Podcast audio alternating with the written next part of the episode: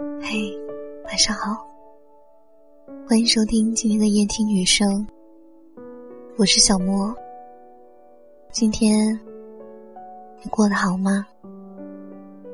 如果喜欢我的节目，欢迎关注我的微信公众号“夜听女生”。每天晚上，我都会有一段声音陪你入睡。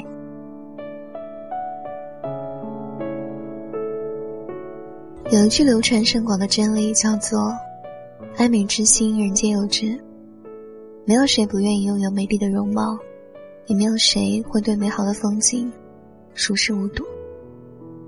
可是有时候，一个人光有美貌还远远不够，拥有了美貌，也并不意味着就会理所当然的受到全世界的欢迎。少年读书的时候，班上曾经有位女生，眉清目秀，唇红齿白，安静的亭亭玉立，走路时裙叶摇摆。但是当时几乎所有的同学，无论男女，都暗自的疏远她，因为她曾经不止一次在偷东西的时候被当场抓住。每次被抓，她都会拼命的抵赖，借口摆出。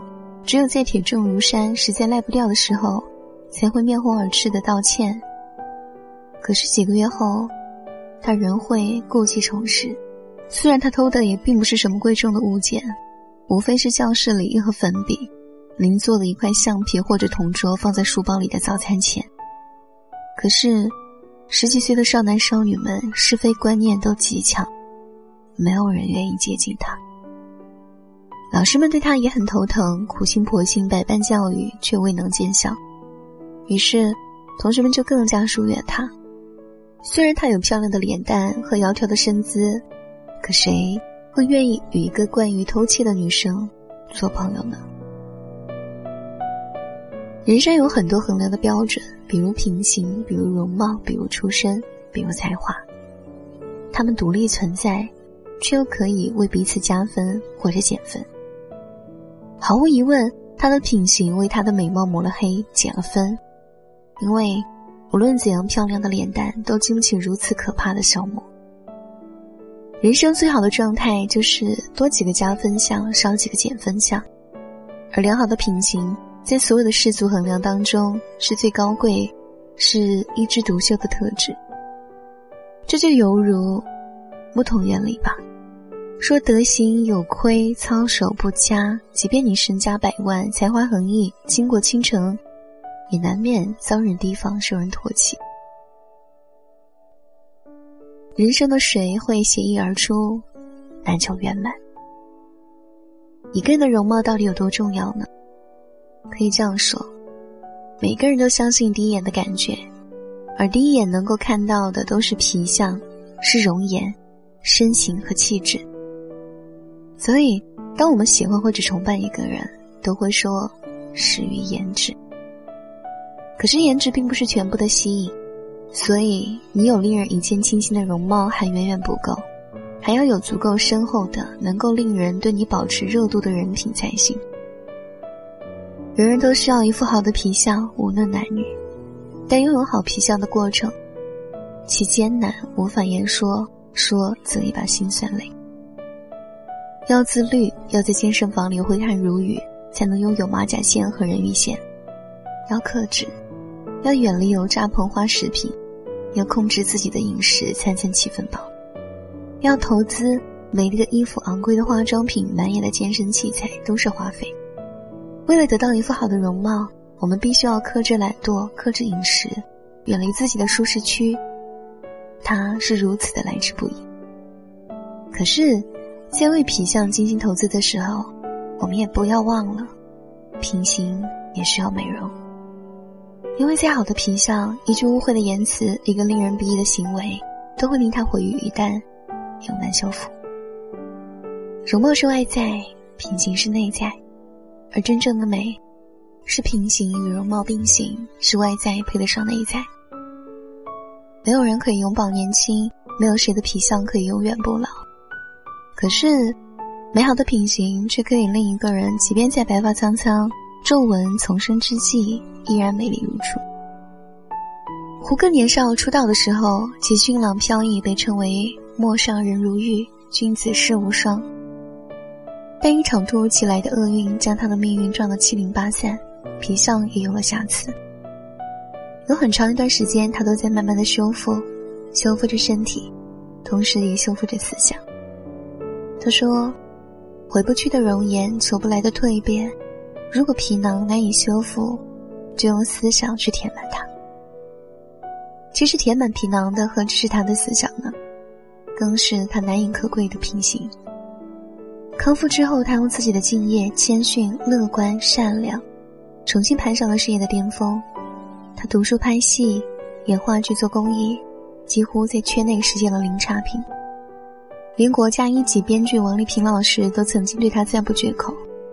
他说：“胡歌是一个非常有教养、非常有绅士风度的人。”他尊重长辈，谦逊做人，且从来没有迟到的坏毛病，是在国内看到的所有演员当中难得的品行好、艺德好、修养好的人。胡歌的品行是从骨子里散发出来的，是劫后余生对命运的感恩和人生的敬畏。如今，谁还会在意他皮相上的瑕疵呢？所以，瑕不掩瑜，他的品行早已填满了皮囊。入骨入心，充沛丰盈。奥黛丽·赫本即便是到了八十岁，依旧是个美丽的女人，因为看到她，人们想到的是她的高贵、她的善良和她的优雅。岁月败掉的只是美人的皮相，和美人的风骨已经生根。善良与高贵是不老不灭的灵魂。相由心生，一个人如果毕生都善良且真挚。大多数会笑容温和、落落大方。可若此人蝇营苟且，凡事多计较，那必定是眉头长锁，眼角戾气丛生。良好的品行永远是容貌最好的保鲜剂，是容貌最大的加分项。其实，他何止是为容貌加分呢？一个良好的、耀眼的、高贵的品行，能照亮。你的整个人生。晚安。突然落下的夜晚，灯火已隔世般阑珊，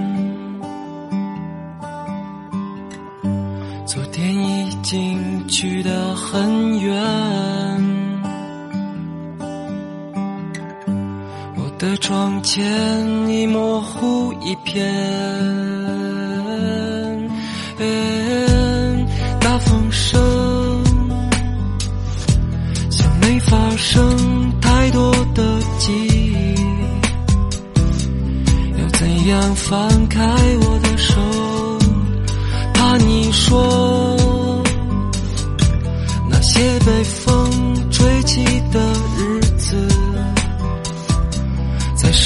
手。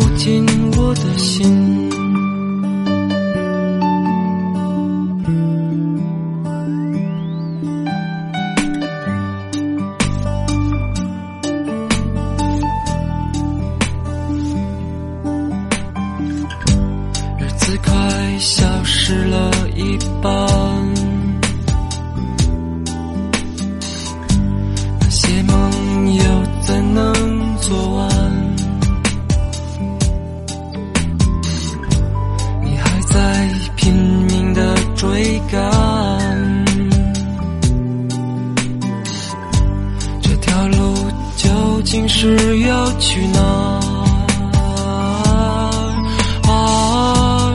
大风声像没发生太多的记忆，要怎样放开我的手？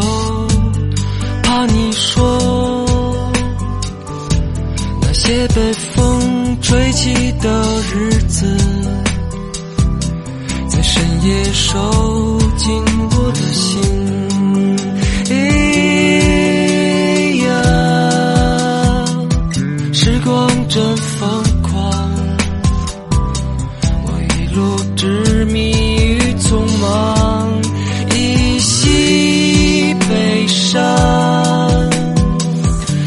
不及以往只有带风将它埋葬。一样一样带风将它埋葬。